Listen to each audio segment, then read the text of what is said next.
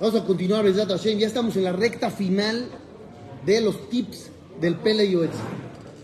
Ya, Besat Hashem, en poco vamos a terminarlos.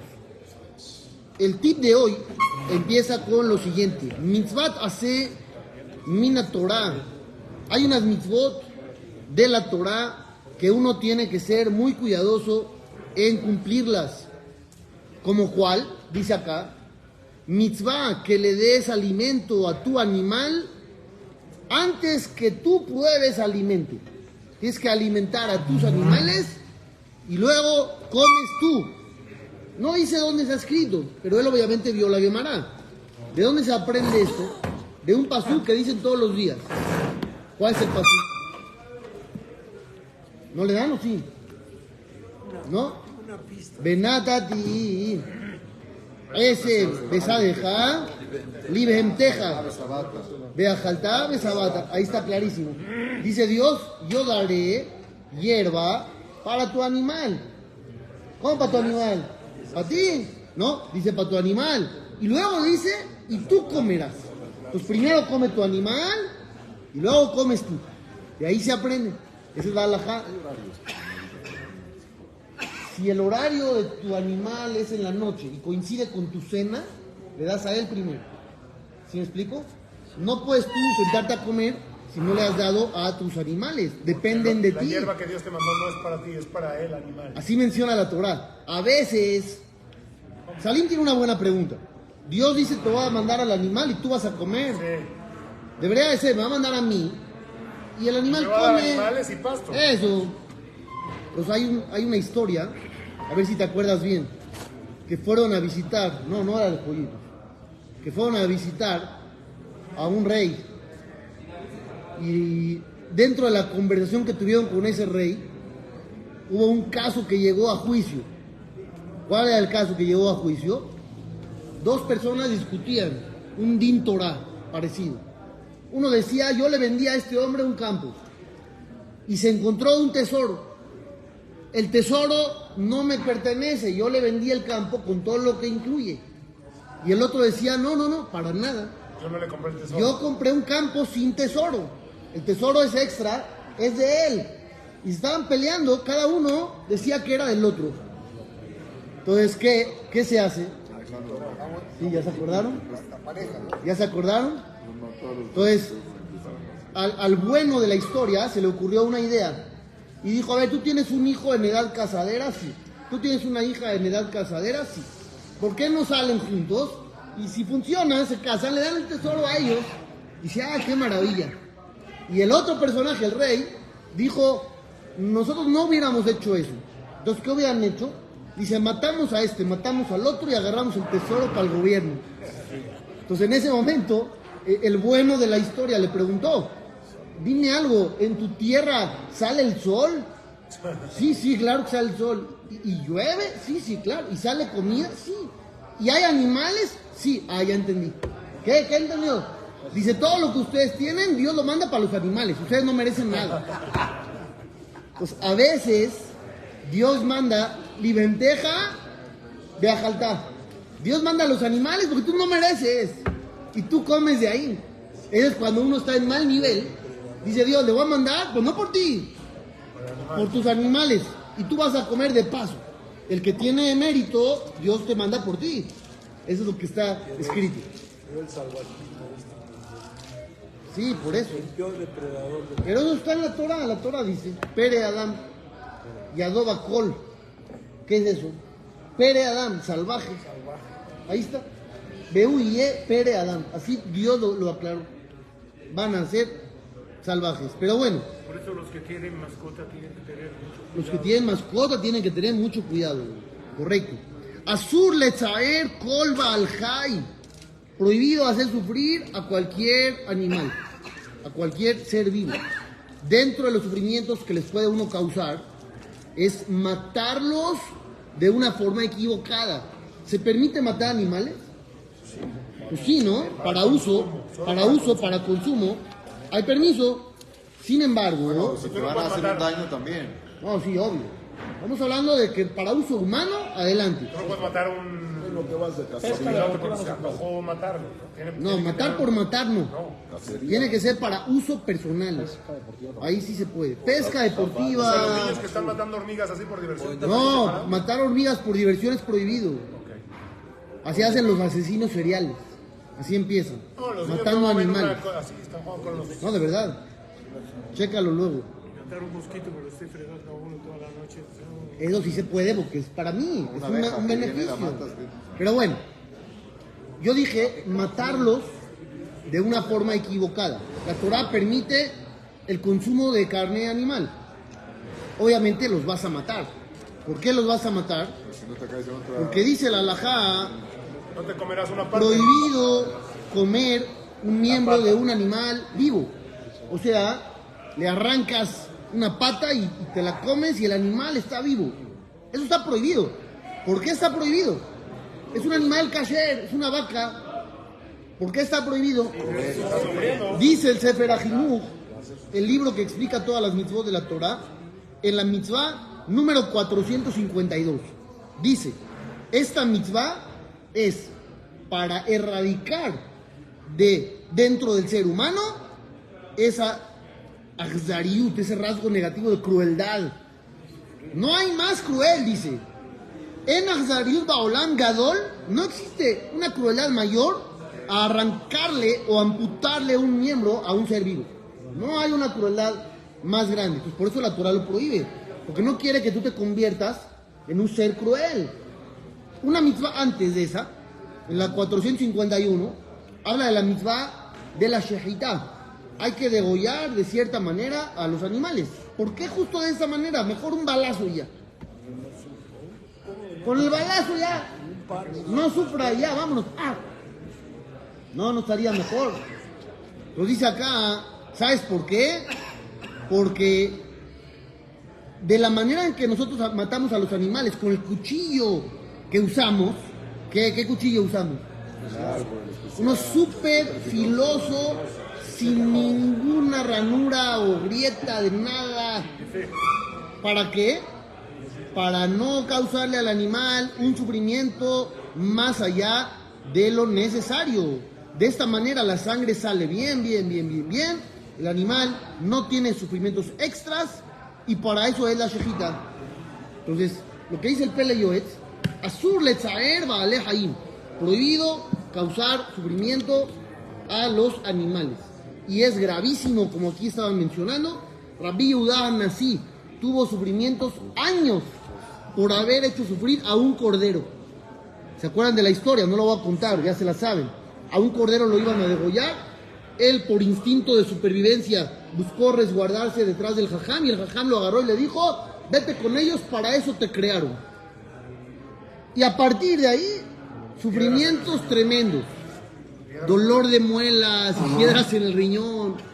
Hasta después de 13 años que se apiadó de unos ratoncitos, le quitaron los sufrimientos. Pero hay que tener cuidado en ese tema. Siguiente, hay una mitzvah de comer y beber en Shabbat y en Yom Tov. ¿Ustedes la cumplen? Sí, claro. Comer y beber en Shabbat y en Yom ¿Qué Tov. ¿Qué se refiere ¿Tomar con beber? o tomar agua y Coca-Cola? Beber vino. En Yom Tov hay que beber vino, porque hay mitzvah de simha, de alegría. ¿Cuál es la relación? En simha el ave basar beyain. ¿Cuál es la relación? Dice la, la Gemara, los hombres se alegran comiendo carne y tomando vino. ¿De dónde viene eso? Está muy cuestionable, ¿no? ¿Por qué cuestionable?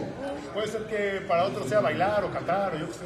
Pero eso no se puede en Yom Tov, porque vas a llegar a reparar instrumentos musicales. Pero bueno, yo les pregunté, ¿ustedes lo cumplen? Sí. ¿Están seguros? No. O, o comen porque quieren comer y necesitan comer. No, pero Y da la casualidad que es Shabbat. especial. Y da la casualidad que es Yom Tov. Acuérdense que la alajá del Shulchan Aruch, que se las leí en el capítulo 60, dice claramente, mitzvot, serifot, kavana. Para cumplir un precepto, tienes que tener la intención de cumplirlo. Yo sé que ustedes cenan el viernes, pero ¿cuál es la tirada? ¿Cuál es la intención? ¿Cenar o cumplir la mitzvah de honrar al día de Shabbat y tener placer. Eso para pero hay que cabana. poner cabeza. Uno puede estar décadas sin poner la intención correcta y haciendo las cosas, pues no pensando las cosas. Hay que pensar las cosas. Mitzvah leimaná. Hay una mitzvah de no comer ciertas cosas. ¿Como cuáles? No, no en Shabbat. Eso, todo lo taref. Behemá, of, dad. Hay animales, aves, hay peces, moluscos, mariscos, camarones, etcétera, etcétera. Ya vi que se les hizo agua a la boca, pero no, no se puede comer. Cuando uno se abstenga de comer este tipo de cosas, dice aquí algo fantástico. También tienes que tener cabana. Yekabem belibó, que ponga intención de no comer para cumplir la voluntad de Dios. Lo tendría que tener aquí enfrente para tener esa voluntad. Si ni O tener la oportunidad de comprarlo, Si ni siquiera me acerco, o tener la oportunidad de no comprarlo. va al super alguien de nosotros. Nadie va a comprarlo. Vas por un restaurante y pasas por ahí. No podría pasar. Llega un, una persona de negocios y te dice, Salim, vamos al Suntory a comer. Y tú le dices, no, no, no se puede, yo te invito al mío. ¿Sí o no? Estaría bueno. Y cumples mitzvah de abstenerte porque Dios no le gusta. Simple y sencillo. Ahora viene otra que es importantísima. לא לאכול מכל דבר שיש בו חשש סכנה. No comer nada que pueda llegar a ser peligroso. Inclusive si hay la pura sospecha de que pueda ser peligroso, no lo puedes comer. Aquí la ley dice ejemplos, carne con pescado. Por ejemplo, yo tengo carne kosher y pescado kosher y los quiero cocinar y comérmelo junto. No te dejan por porque está peligroso, así dice la Gemara y la Alajá. Es peligroso para la piel, salat, etcétera. No te permiten. Hay otra polémica de comer pescado con queso, que hemos hablado varias veces de eso. Que muchos jajamim sefaradín prohíben. ¿Por qué? Porque dicen que puede ser peligroso. O sea, un bagel con salmón Eso, el ejemplo perfecto. El ejemplo perfecto. Queso crema es parve, pues. Queso crema parve no es queso crema. Ese ya, es como pescado parve, pues no.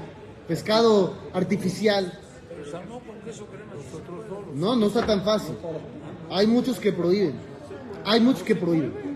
Pero bueno, ¿qué es? Hay quien sí lo come y hay quien no lo come. Hay jajabín que lo prohíben y hay jajabín que lo permiten. ¿Jajamo va a siempre lo comía o no? ¿No? No, él prohíbe. Él prohíbe. Los askenazim son más de la tendencia de sí. Pero también hay sefaradín que sí comen. Hay, hay de todo. Hay de todo. Ahora, les quiero leer lo que dice Jamo de Yosef.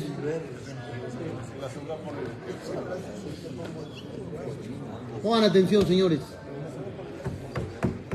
Hace varios años existía la moda del tabaco, de fumar cigarros normales, Malboro y, y sus allegados. Exacto, cada quien los que quiera meter. En la época actual ha disminuido un poco esa tendencia entre los jóvenes, porque la sustituyeron por otra. Sí, los cigarros electrónicos, los vapeadores famosos. ¿Qué pasa con eso? ¿Hay problema? ¿No hay problema? ¿Es haram? Si el cigarro es haram, ¿Es prohibido alágicamente hablando? si el cigarro llega a ser haram, Solo en Shabbat. Nada más en Porque te Shabbat. estás haciendo daño a tu cuerpo, no te puedes si el dañar. cigarro es haram, esto también. Entonces voy a leer, les voy a leer un poquito lo que Jajam Obadiah Yosef escribe sobre el cigarro original. El Jajam está hablando si se puede fumar en el Beta Knesset. Y dice, no, en el Beta Knesset no se puede fumar. Y en el Beta Midrash, Beta Knesset es donde se reza, Beta Midrash donde se estudia. Y antes eran dos lugares distintos, hoy todo es en el mismo lugar. Dice tampoco, no se fuma cuando tienes en un lugar de rezo ni en un lugar de estudio. Y de repente hay un corchete. ¿Qué dice el corchete? De todas maneras, quiero aclarar que todo esto es por temas de la santidad del lugar. No me metí en temas de salud. ¿Por qué? Dice, porque si nos metemos en temas de salud, deberíamos de prohibir el cigarro. ¿Por qué? Porque hoy en día la gran mayoría de los médicos han dicho de una manera firme y absoluta y tajante que es peligroso para la salud. Y además, también provocan peligro a la gente que está alrededor. Entonces sería prohibido al piadín, por alajá. Porque ustedes dicen claro, pero a ver, tú ves a alguien haciendo así. ¿Lo verías igual que el que está comiendo camarón así? No. ¿Por qué no? Son diferentes prohibiciones. O son prohibiciones. ¿Qué? Uno está dañando su alma y el otro su cuerpo y las dos están prohibidas. No, una es de Jajamín, una es de No es cierto. Benishmarteme, odren apshotejem. Cuida, sí, ¿cómo Cuida son? tu vida, cuida tu salud. Hasta los 120 años no le pasa nada. Él es la excepción. Él es la excepción. El que fumó hasta los 120 años y no le pasó nada, es la excepción a lo normal. Eso es una realidad. El cigarro cobra factura. Exacto. Entonces no se puede fumar por alajá. Lo que yo digo es que deberíamos de ver esto como una prohibición de la Torah. Grandes Jajamín fuman, hoy. Habría que preguntarle. Habría que preguntarle. Tal vez el jajá empezó a fumar hace 60 años, que no se sabía tanto, entonces ya se le hizo difícil. Y por eso siguió. No estoy justificando, ¿eh? estoy tratando de encontrarle sentido. Aunque te voy a contar una de Rab Desler. Rab Shimon Schwab contó sobre Rab Desler. Rab Desler es el autor del libro Michtab Me'eliyahu, muy famoso. En su época no se sabía todavía todo eso. Estamos hablando de los 50. No se sabía del peligro así tan, tan grave. Había rumores aquí y allá, pero nada así bien. El día que se publicó que hacía daño fumar, ese día dejó de fumar. Ahí, al momento. ¿Y cómo le hizo? Dice que él ideó una táctica personal. Así cuenta Rav Shimon. Él daba clases en la yeshiva de Ponovich. Entró un alumno y el jajam le dijo, ¿sabías? Dejé de fumar. Entró otro, ¿sabías qué? Dejé de fumar. Hacía decenas. Y en los días que siguieron lo mismo. Entonces le preguntamos, jajam, ¿qué onda? ¿Qué anda diciéndole a todo el mundo? Dice, me estoy comprometiendo públicamente para si me llega a dar el deseo de regresar. Ya está horrible, está feo. Ya le dije a todo el mundo que no fumo. Lo van a ver con un cigarro. Es la táctica que él ideó para ayudarse a no fumar. Pero lo increíble es el autocontrol que él tuvo. ¿Por qué digo el autocontrol? Porque el día que dijo se acabó, se acabó. Es algo fuerte. Pero lo que dice aquí el Pele es eso. No comas cosas que pueden llegar a ser peligrosas. Porque la Gemara dice, Hamira, Sakantame Isura. Es más grave ponerte en peligro que ponerte en una posición de cometer una prohibición de la Torah. El peligro es todavía más delicado. Es que eso, hoy en día vas al centro y ya estás profanando esa prohibición. Te, te subes a un coche y estás profanando No, esa. todo lo que es normal lo puedes hacer, aunque sea un poco peligroso. Tú te subes a un coche, es normal. Vas en un avión, es normal. Pero si te metes a peligros no normales por voluntad propia, ahí sí estarías en un problema.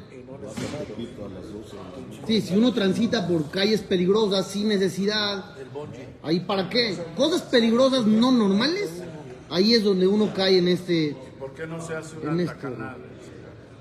Porque no existe un tribunal internacional rabínico hoy en día con facultades de prohibir cosas a todo el planeta. Ya no hay. ¿Eso quién lo hacía? El Sanedrín.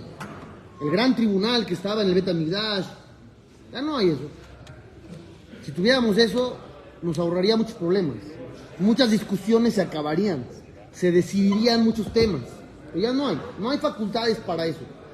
Esa pregunta la trae el, el Hazonish y otros grandes jajamim sobre un ayuno que conmemore la Shoah. Les preguntaron a los grandes, ¿por qué no hay un ayuno que conmemore el holocausto? Si hay un ayuno porque mataron a Gedaliah, aquí mataron a 6 millones de personas. Hay un ayuno porque se destruyó la ciudad de Betar, era una ciudad. Aquí es un ayuno que, que obviamente debería existir. Y él contesta eso. Tienen razón, pero no hay una autoridad con las facultades de poder fijar un día nuevo de ayuno. No es que no lo amerite, es que ya no hay la fuerza de. ¿Sí me explico? Continúo. Mitzvot que uno puede cumplir con su cuerpo sin necesidad de gastar un peso. Nihuma Belim. Vas a consolar a los que están de duelo. ¿Te costó dinero? No, no te costó nada. Tu mera presencia es una señal de apoyo moral. Hiciste Gemilut Hasadim y no te costó nada. Bikur Jolim, vas a visitar a un enfermo, también no te cuesta nada. Tu mera presencia ayuda. Vas a una boda a alegrar a los novios, ahí te cuesta dinero. Curiosamente, curiosamente, Jajamo Badeo usted decía que tú tienes que regalar a los novios mínimo lo que cuesta tu plato. Así decía, sí. Porque si no, qué padre, pues fuiste ahí a, a comer y a cenar gratis. Y no diste nada, y nada más que, que venías tú a alegrar, no a aprovecharte. O sea, mínimo paga tu plato, está muy bueno. Así decía Yosef, eso. El tuyo es de tu familia. Pero tiene lógica. Si hubieras ido ese domingo a un restaurante a comer, hubieras pagado la comida de todos, de tus integrantes. En Israel no dan regalos. ¿Qué hacen? que cuesta, ellos saben, va en ese salón, en el otro, los precios, y ponen el de la esposa y el esposo y le agregan 50 o 60 shekels más. Y son todos los sobres. Para eso. Ya está en la cajita y lleno de sobres. banquete. Ahí está.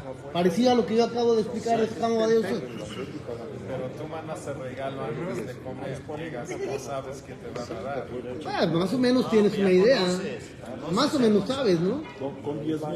Otro favor que dice Gaby que puedes hacer, dar un consejo, dar un consejo es un favor que puedes hacer. Para poder dar un consejo necesitas dedicar tiempo y cabeza. ¿Por qué? Porque es muy fácil dar un consejo a la carrera. Así nada más, rápido. No, no, haz así, haz así. Oye, espérate, lo pensaste bien, lo analizaste, te tomaste el tiempo para pensar. A veces da pena decir, no sé. Y por no decir, no sé, le dices cualquier disparate. Por eso decimos, ya otra otra que en la confesión decimos ahí, dimos malos consejos sin límite, Barminan. ¿Eh? Se canta. Se canta. Mitzvah, prestar cosas o prestar dinero, lo que se necesite. Mitzvah, regresar una pérdida. Mitzvah de pagarle al empleado a tiempo. Estábamos platicando en la clase, si tú vas a la peluquería, puedes conectarte con Dios o puedes cortarte el pelo. ¿Por qué? Porque puedes ir normal, te sientas, te ponen tu shampoo y te hacen así y te vas y ya. O dices, a ver, voy a cumplir varias mitzvot. Mitzvah uno, voy a cumplir no rasurarme con navaja. Cuando llegue y te pregunte, le dices, no, cumpliste una mitzvah. No eliminar todo lo que es la patilla, otra mitzvah. Pagar a tiempo al empleado que te hizo un trabajo. Le vas a pagar al peluquero o a la, o a la peluquería. Otra mitzvah, pero igual lo va a hacer. Pero lo puede hacer porque si no, no sale de ahí. Esa es una opción. Pago porque si no, no me dejan salir. O pago porque es mitzvah. Entonces ahí cambia todo. Entonces en cualquier lugar donde uno lleva a cabo estas acciones, puede cumplir mitzvot, siempre y cuando tenga la intención de hacerlo. También, también lavarse las manos. Mitzvah lichtov sefer Torah.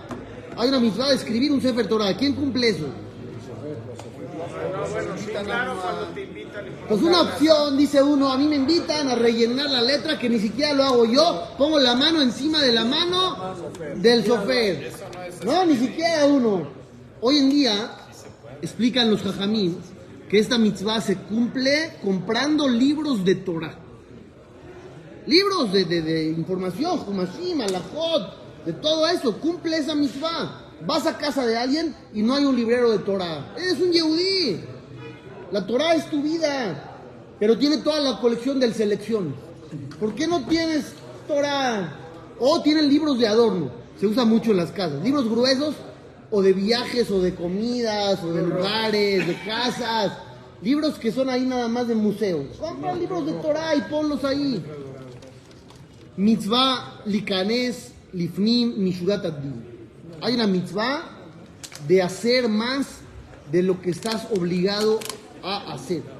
Esto no habla necesariamente con Dios, habla con las personas. A veces tú puedes tener razón en algo y te vas hasta el final, porque tienes la razón. Y no te importa lo que pase en el camino. O a veces puedes decir, ¿sabes qué? Yo sé que tengo razón, pero no me afecta tanto. Y al otro sí. Entonces le voy a dar chance. Lo voy a dejar, no pasa nada. Ah, pero yo tengo razón. Sí, sí tengo razón. Pero a mí no me va a afectar y a él sí. Yo les conté varias veces lo que hacía el rey David. David Amelech, dice la Torah, Bedal, Lote, Edar, Berribó. Cuando venga un pobre y tú eres el juez, no porque sea pobre lo puedes favorecer. Eso es trampa, es corrupción. Puede haber para favorecer al rico o al revés. Puede ser para favorecer al débil. Ni una de las dos se puede. Entonces tú tienes que actuar con justicia total. Entonces dice David Amelech, cuando era juez, venía un rico contra un pobre. Y salía que el rico tenía la razón. Entonces le daba la razón al rico. Y le decía al pobre, estás obligado a pagar. Terminó el dictamen, ven para acá. Lo llamaba a David a un lado, le decía, ten, págale. Él le daba. Entonces era una manera genial de hacer las cosas. Por un lado, no te voy a dar la razón cuando no la tienes. Por otro, por otro lado, me apiado de ti y te echo la mano. Eso es un juez. Ahora, ¿qué pasa a las personas normales? A veces tú tienes razón, pero al otro le va a afectar muchísimo y tú te puedes dar el lujo de dejarlo pasar. Eso se llama lifnim meshurat. Haz más allá de lo que estás obligado a hacer. ¿Y qué gana uno con eso, aparte de la mitzvah? Que Dios va a hacer lo mismo contigo. Cuando tú le pidas algo a Dios y Dios haga las cuentas y diga, híjole, este cuate no merece, pero vamos a darle igual. ¿Por qué? Porque como Él hace más allá, dice Hashem, yo hago más allá. Es lo que gana uno. Entonces es fantástico. Porque si vamos con Dios a pedir cuenta por cuenta, no nos conviene para nada. Entonces, mitzvah de ir lifnim meshurat ad-din. Onaa, Oshek berribit. Tres prohibiciones tremendas. A veces uno en el negocio engaña. Vendes algo de mala calidad, le mientes, X o Y. No pagas, ya te dieron el servicio y retienes el pago. Eso también está prohibido. O cobrar intereses, que mucha gente lo agarra como forma de vida. Ya, presto y cobro intereses. Prohibidísimo por la Torah. Hay que cuidarse. Uno a veces quiere dinero fácil, pero no es la idea. ¿Cómo le llama la Torah a los intereses? Neshech, mordida. ¿Por qué le llama mordida? Porque se comen a la otra persona. El otro así dice, ah, pues no pasa nada, pido 10 y doy 11. No, pero ahorita son 11 y luego si te atrasaste tantito, ya son 12 y luego así te va comiendo. Entonces sale que en vez de hacer un gesed, en vez de hacer un favor, hiciste negocio y lucraste con la necesidad del otro. Como viste al otro necesitado, aprovechaste su necesidad para tú ganar dinero. Cuando no es necesidad, ¿Qué quiere decir negocio? Se vale. Un negocio hay una terisca. Un negocio es un negocio. Pero si el otro tiene una necesidad y tú se te brillan los ojos, dice, ah, tiene una necesidad, va, yo te ayudo. Te presto 10, me pagas 11. Estás lucrando con la carencia del otro, con la desgracia ajena. A Eso eso es maldad. Eso es maldad. Lucrar con la necesidad de la gente va en contra de todo el objetivo de la vida, que es ayudar, dar, vivir por los demás.